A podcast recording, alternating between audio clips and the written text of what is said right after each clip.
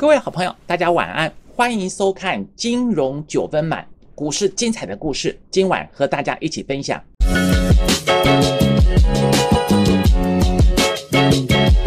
那么，在今天晚上要跟大家分享的主题，大家看到这个题目啊，一定会猜。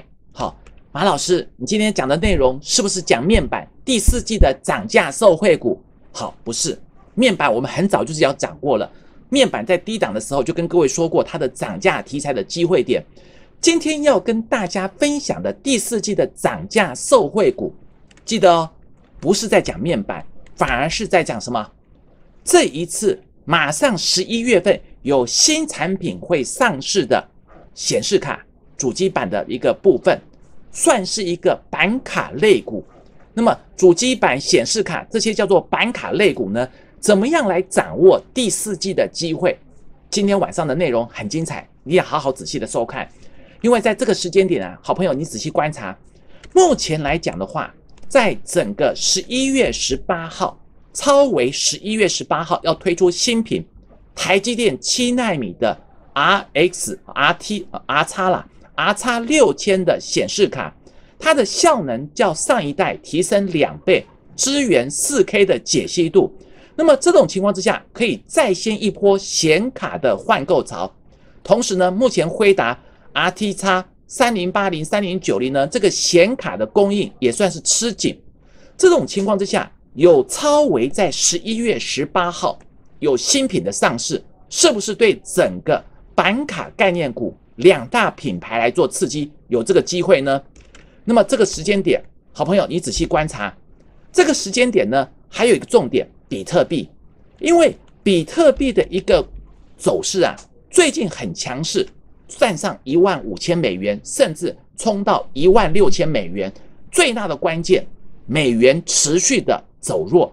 那么拜登当选之后呢，美国又是要维持持续的宽松货币政策，让美元持续走贬，虚拟货币反而在这个时间点呢，更吸引市场的避险的风险资产。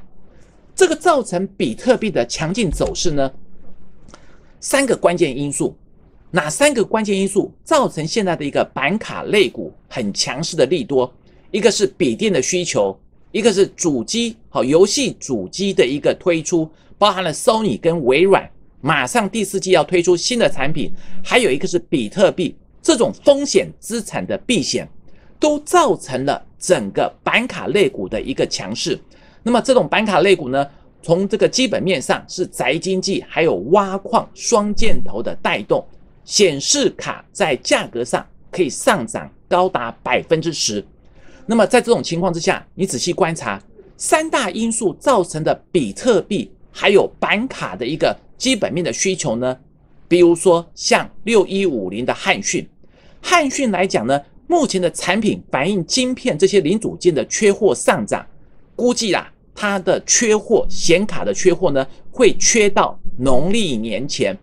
同时，整个窄板晶片都缺货，在零组件的缺少之下呢，整个显卡出货会受损，相对的延长它的一个交货期。这个时间上，现在已经看到二零二一年的农历年，不但是对整个营收，因为是出货没有办法出这么多，它的营收反而会下滑一些。